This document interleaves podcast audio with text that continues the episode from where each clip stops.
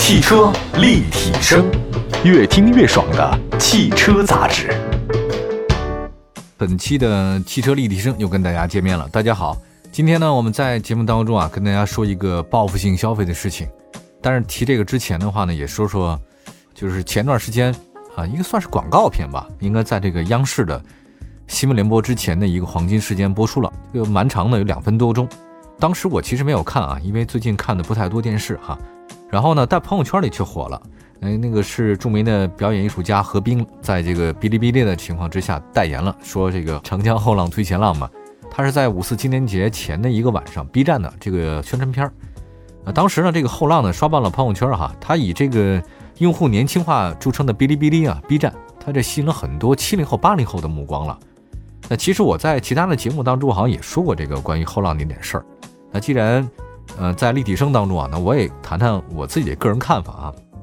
我看了这个后浪的宣传片，我不知道为什么，是不是我，是不是我年纪大了呀？我怎么对这个宣传片我好像没有什么特别的感觉？我按理来说好像应该心潮澎湃的，但这种心潮澎湃的感觉啊，用一个不太恰当的比喻来说，就是您在做激流勇进的时候吧，我这边快睡着了，没没感觉。另外一个，我觉得对里面有些话我没有那么的赞同，比如说他有一句话我印象挺深的，他说。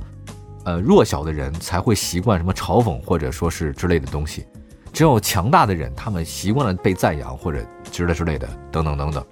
原话我记不住了，但就这句话的话，我觉得挺有毛病的。我觉得应该是强大的人才会被习惯于嘲讽或者说嘲笑或自嘲，而我觉得那些那些弱小的人，他往往才更倾向于说你要给我赞美，你要给我表扬，你要不这样的话呢，我就怎么怎么地。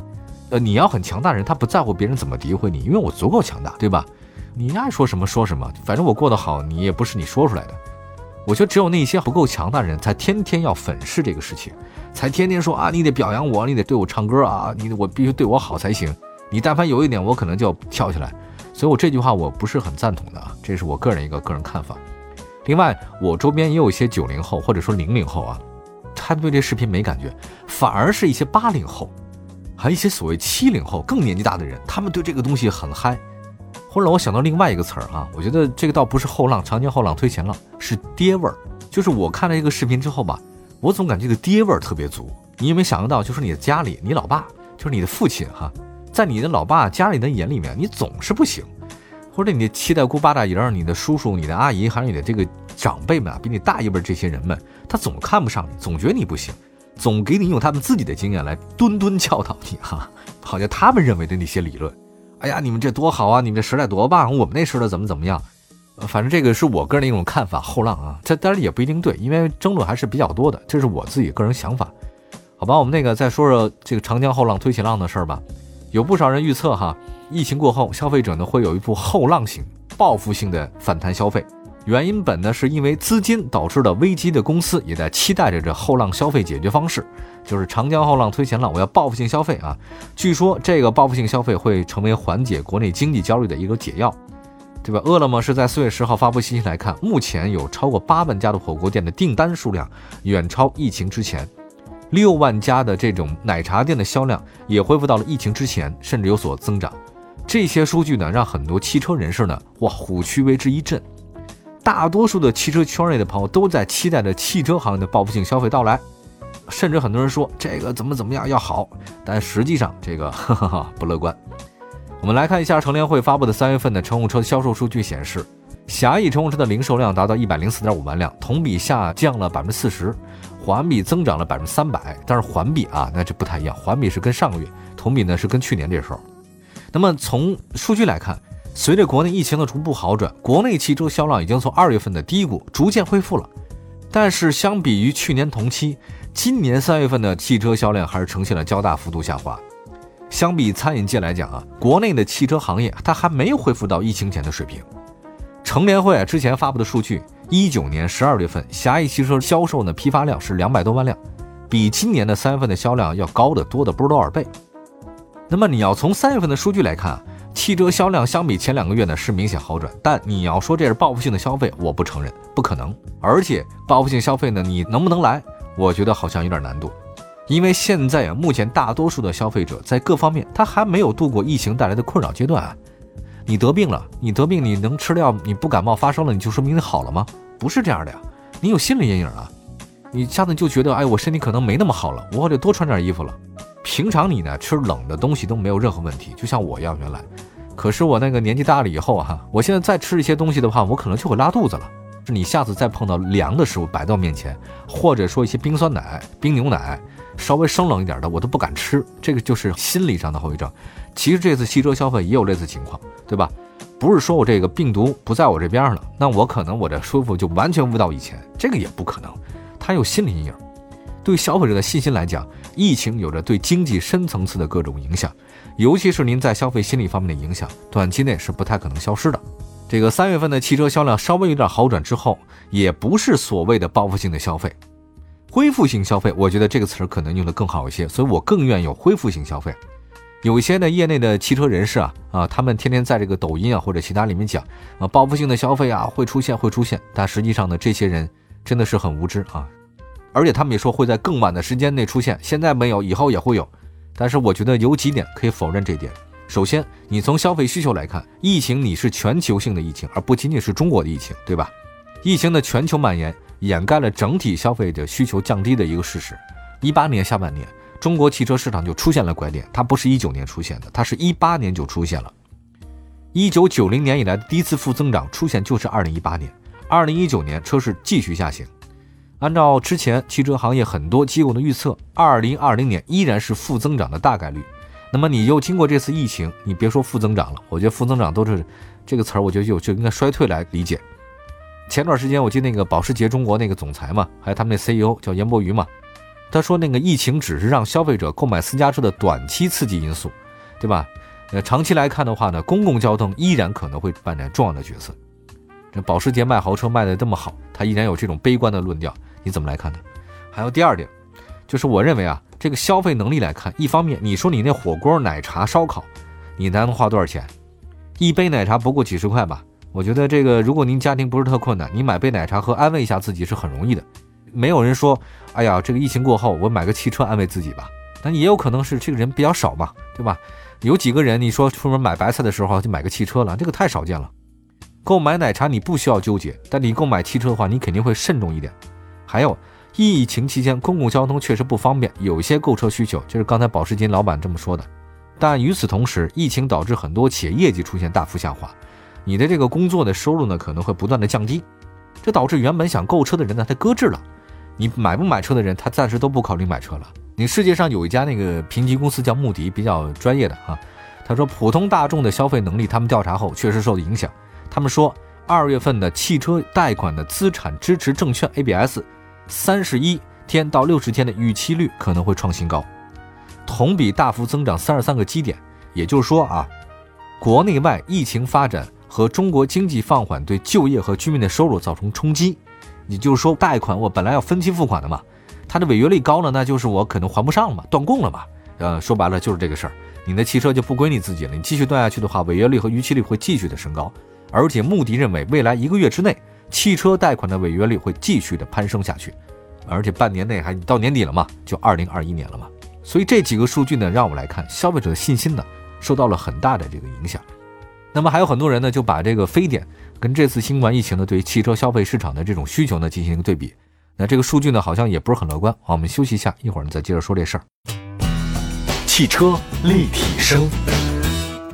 您的爱车情报站，会新车，私车定制，会买车，会客厅大驾光临，庖丁解车，精准分析，会拆车大师来帮您，会用车，自驾上路，会玩车，我们都是汽车人。继续回到节目当中啊，今天的汽车历程呢，跟您说说这个报复性消费这这件事情。刚才也说到了，我不赞同说什么汽车报复性的消费啊，我觉得那叫恢复性的消费可能更好一点。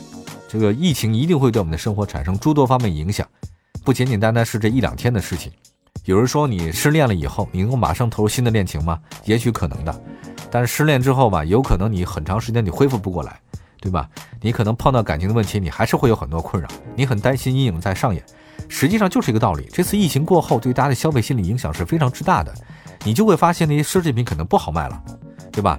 那现在为什么价格还要坚挺呢？是因为它这个供需关系它就少了嘛，所以它才会稍微坚挺一点。但从长期来看，你买一个手包，跟你买一个口罩，你这个相比来讲的话，在关键时刻哪个管用？那一定是口罩管用，而没人管手包管用，对吧？嗯，LV 不是现在也开始生产什么洗手液啊，什么口罩，那不就是这个道理吗？很多人呢会把那个非典呃跟这次的新冠疫情呢做一个这个比对，非典呢有一个历史经验。因为在非典那个疫情结束以后，汽车销量呢，那真的是快速的回升。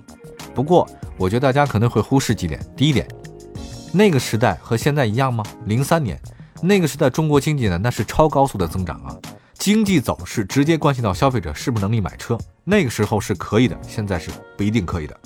第二，现在国内疫情得到有效控制，但是全球方面的疫情呢，持续在发酵当中，全世界目前还没有恢复。你等全球疫情再恢复出来的这个时间不是现在，所以这一定程度上呢阻碍了大家的信心。你看具体表现呢很简单，就是现在这个就业、收入、物价等方面影响很高，所以通过这件事情啊，大家那种抗风险意识就提高了。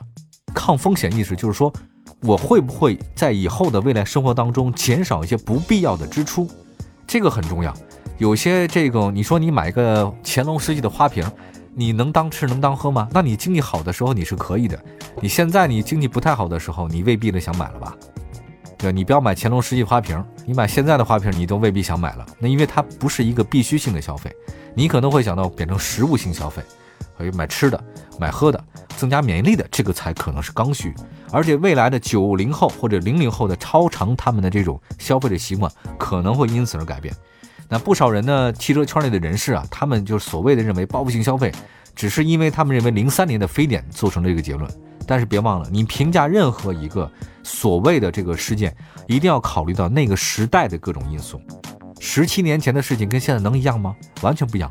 十七年前你还是个小伙子，你现在人到中年了，你你做的事情能一样吗？也完全不同。你没有办法用现在的理论来套用过去的未来，这个也不可能。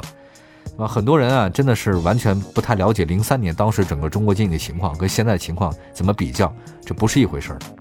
另外呢，也看一下，虽然没有报复性的消费，但是大家呢也不用这么悲观啊。我刚才说到了这个叫恢复性的消费也是有的。乘联会不是有个数据嘛，就乘用车市场零售总体回升还是比较快的啊，确确实实四月份比三月份的话呢回升了很多。现在它那个复工复产节奏呢还是回升状态，经济呢也正在回血当中。前段时间我看那个《经济参考报》，它有报道说，日本的专家也看出来了，中国的逐渐恢复常态了，经济的势头呢是向上的发展的。日本的专家认为，在全球需求骤然下降的局面之下，中国依然能成为世界经济恢复的引擎。就像当年的那个华尔街的雷曼危机是一样啊，雷曼兄弟嘛，他倒了之后很可怕。他说，有可能这次中国依然是能带领世界走出危机。德国那个焦点周刊，他也发了一个文章，说鉴于中国有效控制了新冠肺炎的疫情，经济似乎比预期更快的恢复，引起了很多投资者的密切关注。嗯，我们这边有一个海关总署的数据，说四月十四号中国的最新外贸数据呢，就是三月份复工复产来，全国经济的增长性很好啊，韧性很足。那么现在很难以判断这个欧美等国的疫情什么时候结束。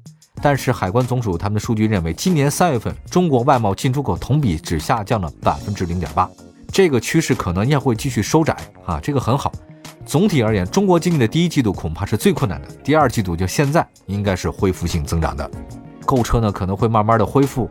呃，中国的二胎政策既然是都会有，所以我觉得大家应该也不用特别的这个担心。另外还有一个，各位都知道，去年我们做了一大堆的国六那个排放标准嘛，生态环境部不有一个适当延长国五的库存车销售嘛？从未来的角度来看啊，我觉得对于汽车消费还是可期待的。但是你要说像报复性的消费，我觉得这个你是无人痴人做梦啊，这个是不太有的。呃，现在呢，大家基本上也都会有各种购车的这个计划和想法，都会推迟一些。但是我觉得细水长流。这个中央不是也明确了一个加大五 G 和新能源充电桩这个事情嘛，对吧？所以我觉得未来像这个新能源领域，还有汽车充电桩领域，还有新基建的领域，应该都会慢慢会好起来的。嗯，我想说的就是经历过疫情啊，大家呢对于安全和健康更加的重视和珍惜了。私家车呢也许可能会慢慢的恢复起来，但它时间呢大家真的也不好讲，我也不知道什么时候。但不管怎样，未来一定是越来越好的。呃，现在全世界都在进行一种这种规划未来，都在展望一下未来可能会出现什么样的情况。但是我在想，不管发生什么样的情况，我们都努力让自己生活变得更好的这个需求应该是没有变的。所以不管未来会怎样，大家买私家车、买车的这种愿望肯定还是存在的。所以我觉得未雨绸缪，大家呢都应该思考一下，在未来的一段时间当中啊，就什么东西才是你真正愿意肯花钱的、想花钱的。曾经啊说有些我逛商场，我老说那些这么难看的衣服卖给谁呢？它其实依然卖得出去。这很多汽车媒体人，我们有时候也感叹，你说这个车这么难看，怎么还有销路呢？所以我在想啊，未来这个一定是一个去粗取精的一个大浪淘沙的一个过程。还是回忆到我们今天一开始说那个事情，就是后浪啊，长江后浪推前浪，前浪未必死在沙滩上。但是不管是前浪还是后浪，它总是大浪淘沙，让一些可能不太好的东西沉下去。你真正忙的人啊，他可能真的不在乎什么前浪和后浪，因为他们一直都在浪着。好吧，感谢大家收听本期的汽车立体声啊！祝福所有的朋友们都是在风口浪尖儿生活，都能过得快乐。感谢大家收听我们今天的节目，可以继续关注汽车立体声的官方微信和微博平台“汽车立体声”，全拼“汽车立体声”找到我们。我们下次节目再见，拜拜。